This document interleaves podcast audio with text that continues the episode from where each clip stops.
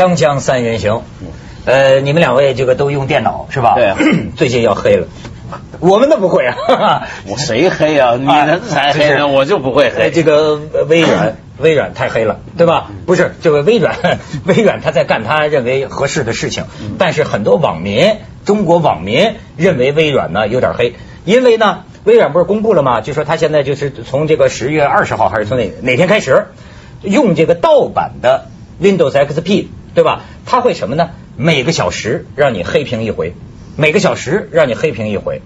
但是呢，我所以我就要不说这个中国人呢，他是实际是一个什么天大地大的事儿，挡不住看热闹。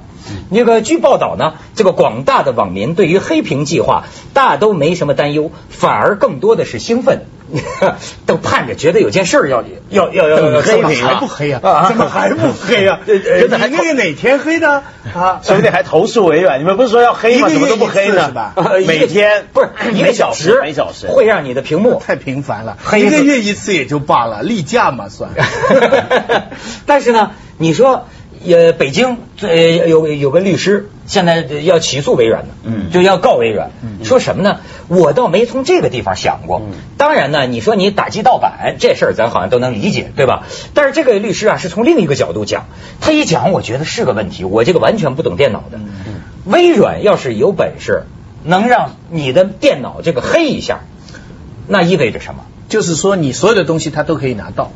那么他只需要尊重美国的法律，因此 FBI 也都可以拿到，只要他认为对美国安全有关系。嗯你的电脑里你给什么人的情书，你给什么人的那种照片，嗯他都可以拿到。对他连中国任何人物的口音他们都存档，所有人说电话，像中国的呃那电话公司也可都可以做到，什么时候的你的手机啊全部跟踪，全部都可以查。就是他们就原来本来说嘛高，度微软的这个所谓后门啊，留有后门，咱这不懂电脑的咱也不懂，那意思就是这这有个后门。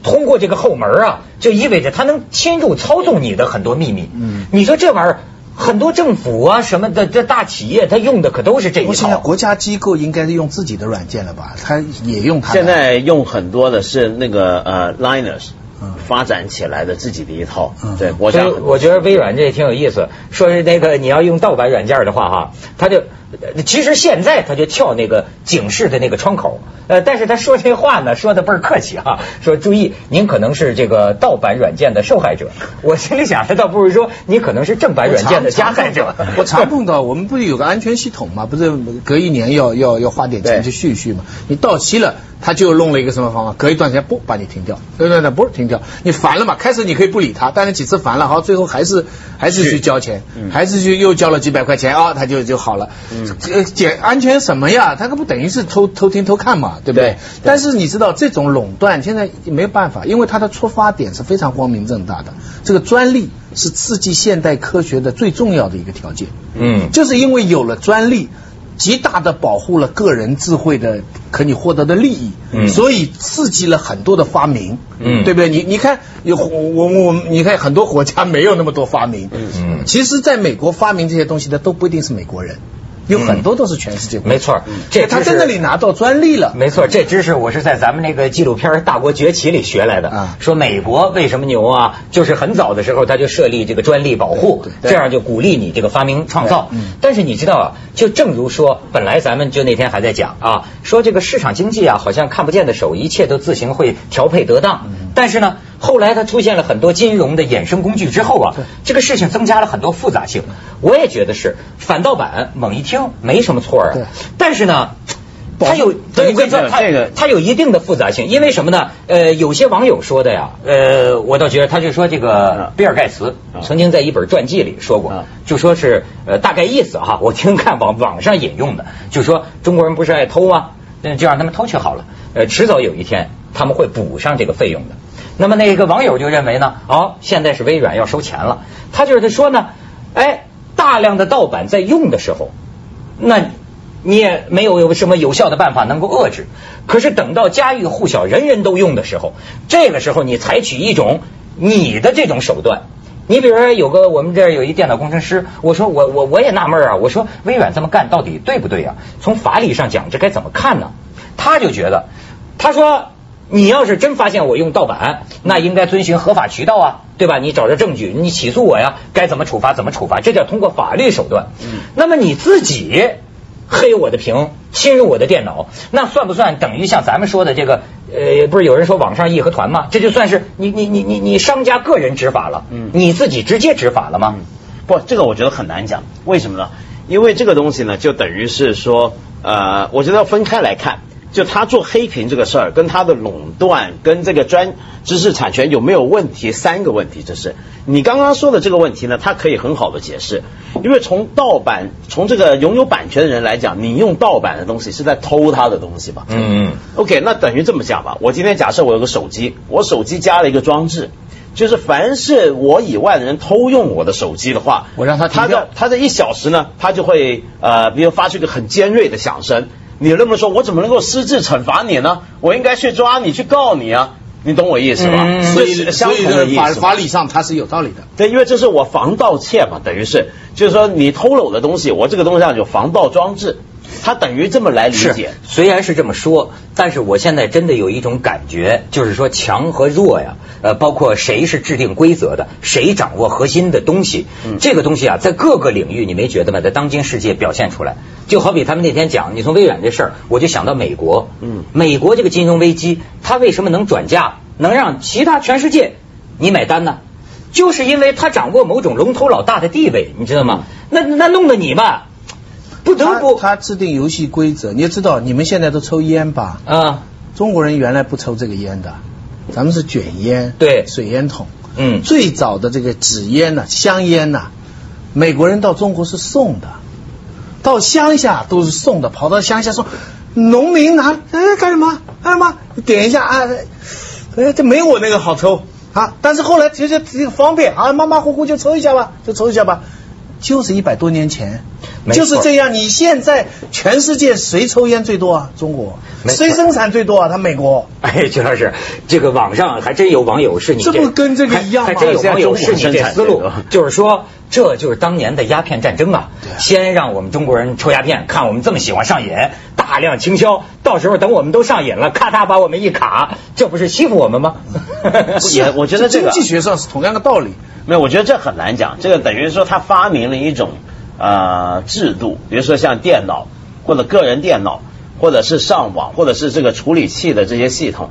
其实中国人是可以发展自己的东西嘛，对不对？嗯就你如果有本事，比如说现在我觉得烟这个不是问题，为什么？现在世界第一产烟大国是中国，现在中国人都很有志气。消费大国也是也是中国中国，现在中国人都抽中国烟，你知道吗？这很爱用国货。所以这事儿他们就呼唤了嘛，就说这个事儿说明我们自己的。这个这个网络呃自的自己的软件儿为什么开发不出来？他们说有一个叫什么红旗呃什么 Li Linux 是不是？对 L I N U Linux 呃 Linux 好像但是没有什么人用啊。没有用的人越来越多，但你说到这个呢，正好就是吊诡的地方。我觉得比尔盖茨说，迟早有天中国人要还钱啊。嗯那句话的意思，其实他那时候我看过那个段落，他指的是什么呢？他指的是。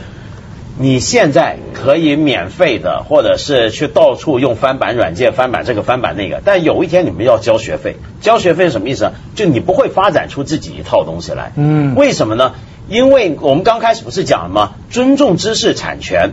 才会出现微软这样的公司，因为它可以用这个来发财。嗯你想想看，中国有什么投资者愿意说哦，你想发展自主软件，我拿几百亿来来砸到你身上？对，因为这个东西很快被盗版掉，我这个钱赚不回来。你懂我意思吧？就是说，中国因为不尊重知识产权呢，所以中国呢要仰赖知识产权来赚钱，那些行业呢是很就难发会说了展起来的。其实还是个万有，这个这个叫什么？这个能，这这个叫什么定律啊？就呃呃总的一个平衡，怎么来说的？就说能量守恒哎呃，能量守恒嘛。就是说，人你想多快乐，当时你一下子拿到这个东西的时候，一下子这么方便的时候，就像现在有些年轻的人，突一下子碰到一个有钱人，或碰到一个什么好机会，生活一下子就提高了。比尔盖茨那句话一样，将来有一天你付出代价，付出代价不是说那个你提高了有什么坏处，那个一提高就剥夺了你上大学辛辛苦苦去学习的热情。就他在最好的时段，你一下子有了最好的生活以后，你不努力了，但是人家还有人说了，说你微软太贵了吧？你说三百美金三百美金，美国人也许三百美金买没什么问题，可是你看对于我们这个呃广大的中国人民来说，那就是可能几个月工资啊。这就等于像那些电影啊或者唱片对 CD 啊也是啊，为什么中国这种事情啊，靠单独的老百姓啊是没法跟他抗争的。对我总觉得，如果我们还没有完全市场化，这个国家还没有完全市场化，那这个政府在这方面应该出面，或者自己的大公司应该出面来保护自己潜在的客户。就好像现在 iPhone 的谈判啊，嗯据说中国就坚决不让他们分成。现在他们经济压力，他们准备放弃。他们在别的地方，在香港，他都是分成，就是你打一次，他 iPhone 就赚钱的。现在就不让他。其实当初要是我们有什么强力的话，跟微软谈，就是说，好，你要卖给中国人，你就得削价三分之二。嗯他也许也愿意啊，一下子一亿订户，嗯你明白没有？这可是当初没人这样做啊，大家觉得我三分之一都不肯付啊，我 我就你老兄我就 copy 了，对不对？就这个中间之间是不是就是知识产权的出发点是好的，可在运作过程当中，这个人性恶，世界荒诞，它嗯总会走向这样荒谬的结果，以至于到我今天我们抽了这个烟上了瘾，他一小时给你停一次。对，急死人了！锵锵三人行，广告之后见。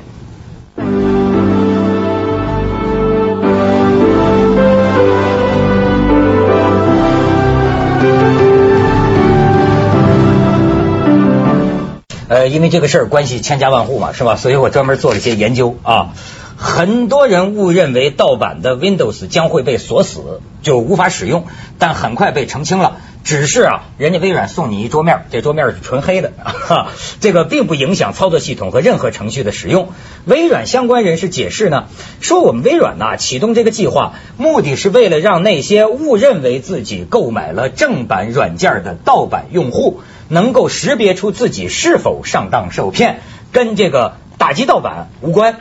然后呢，还有说了，就是说这个呃，这个这个此次计划，你比如说呃，如果已经装了，也不难搞定。据有网友说，聪明的网友已经把破解方法放到了网上，对对修改注册表即可。还有网友提供了几个现成的破解程序。对我就发现咱们中国人民这个人民战争啊，是吧？你那这美美帝国主义是绝对不但是这方面越 发达，咱们的自主的那个知识产权越不会发展。对还是一个道理。你现在很快就会找到各种方法。就我们偷的技巧太高太高了，所以呢，我们种地呢就不种不用种了。实在不 行的话，我们黑客组织起来，把他这个怎么怎么怎么的，对不哎对？，对那个律师起诉呃声称起诉微软的，他就是说微软这个行为等同于最大的黑客行为。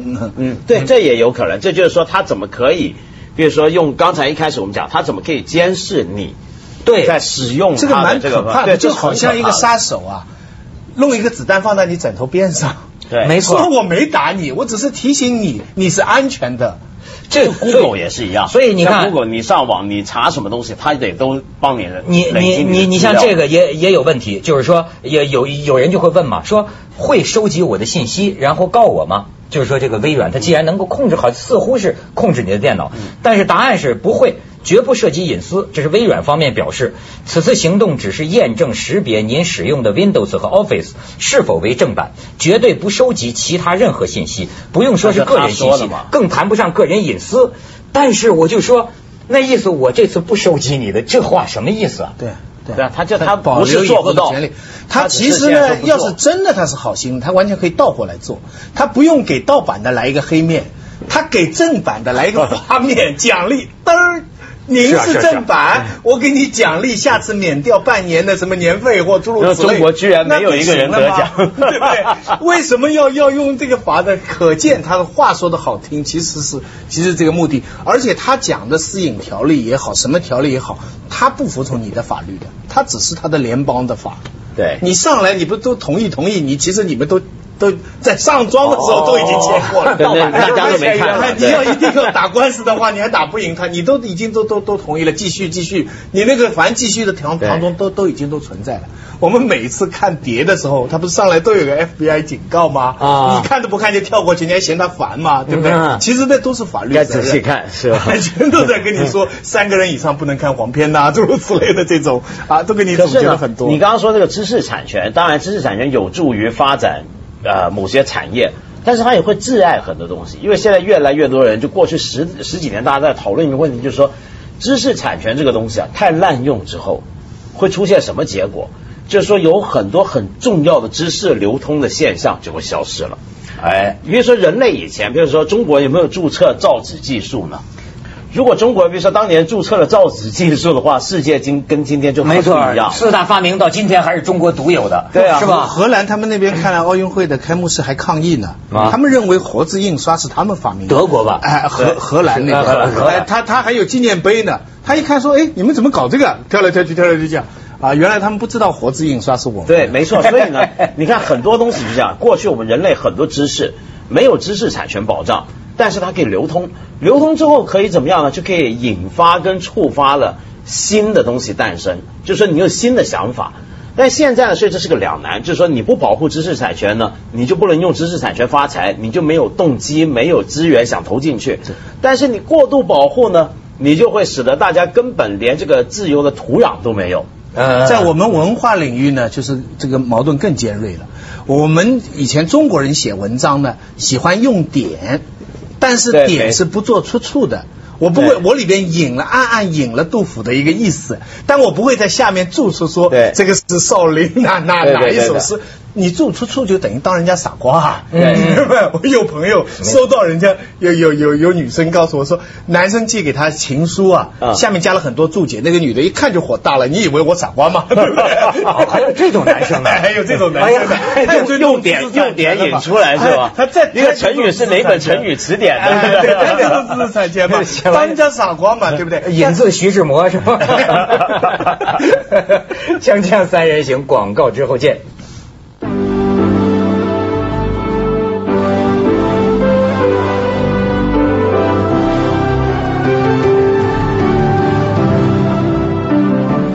所以我觉得，哎，你讲，跟这个相关的就是一个非物质文化遗产的问题，嗯也是一个传统跟现代游戏规则的问题。就是现在什么东西都要注册这个这个非，就是这也是个专利嘛，就好像说啊，这韩国人把什么东西注册去了，那我们会怎么样？怎么样？有人甚至警告说，这个 李李白不是中亚碎叶城嘛？嗯那闹不好那现在什么国家我都忘了，哈萨克斯坦啊什么？吉尔吉斯吉尔吉斯，他要注册李白是他们的物质非物质文化遗产，那咱们以后是床前明月光不都都得付，不不不我我们出书都得付他税了。就是说，这个也是国际上的一套，就是美国的新出来，最近一两百年才出来的，跟我们过去的好东西就是天下公器这个概念根深蒂固是冲突的。哎，真是根深蒂固是冲突。我要写文章，鲁迅说路本来是没有的，我还下面说鲁迅全集第几卷，我都觉得我糟蹋纸啊，嗯我都觉得我在混稿费啊。可是现在的学校游戏规则说，你引了鲁迅这句话，你下面就要注注解啊。尽管这个是人人都知道了，你还得做注解啊！而且到了异化到什么程度？学校写论文不看你的文章写的怎么样了，就看你注解有多少多啊！哦后面的参考是你注解少，他一看注解这么少香港甚至有个大学要开会，要人家规定至少五十条注解才算论文。哦你知道这个事情都可以异化到这么一个地步，哦就是有时候我们想想就无从无所适从了，就是。对，而且呢，这个东西啊很奇怪，就比如说像，因为它已经实际造成很多影响吧。美国就常有医疗的问题发生，就是说有的医生动手术给病人，他这个动手术的时候呢，你知道医生呢，好医生是常要看医学论文的，想知道有什么最新的技术、最新的发展。比如说，哎，我学到一个什么新技术，在一个学术期刊上，然后我想把这个技术应用在现在我要救这个人身上。哎你然后呢，然你就发现，你用了这个技术去救人之后，你会被告。对为什么呢？因为原来这个技术那个论文持有人他说我是跟某家医疗公司合作对，我们注册了智慧产权。这个复杂了那。于是呢，有时候现在有些医生就说呢，他发现他要医一个病人呢，他要用到动用到两百多项知识产权，他才能医。是你像那个呃，不是说这个贫穷国家就要求西方那个生产艾滋病的药药的，嗯那个大药厂降价嘛，对是吧？所以，所以我现在的一个一个偏见是什么？我凡是报纸上看到讲对一个什么病症的这个分析的时候啊，我就看他后面有没有跟药。凡是跟药的我都不听。你明白没有？很多人以前批评知识分子说你只看病情不出药方啊，嗯其实现在只看病情不出药方是好的，他没利益。哦凡是讲了病情以后，马上推荐我这什么什么药跟在后面的，没错没错你就很怀疑他讲，你你常常会看到现在多少多少是糖尿，多少多少血压，怎么讲？然后他说怎么看啊？世界上有一个研究讲讲啊，然后这个药就在后面打什么电话你去要啊，凡是后面太直接有药提供的，前面的研究我就不看。我跟你说，我那个同学的那个父母亲呐、我就发现有些老人，你真弄不清他怎么回事他有病啊，他不不喜欢去医院，但是他宁愿会被那些个呃江湖走走江湖的那不是那些人都有证书的，什么什么教授，什么什么院长，哈家一讲啊，把人们全镇住了。就是说，你比如说你们脸上啊有个斑子，有个痦子什么的，肯定是糖尿病。我跟你说，三个月之内不治就死了。但是你吃我这个药，对对对保证你怎么怎么着，治不好，一年之后我给你退货，原款这不是以前。天桥那江湖郎中一样吗？对呀老人家最后也是花几千块钱呢，把一个药回来，然后最后儿子媳妇儿就骂他，说这骗人的，我退回去。你还别说，这老人家这个找那个人去闹啊，那个人还真的就给他退了。嗯，但是有很多人懒得退了，或者自以为有效果。没错，你知道吗？不是，因为他要在这个地方长期行骗多年他也有他的一定的信用他也有他的没错跟微软差不多。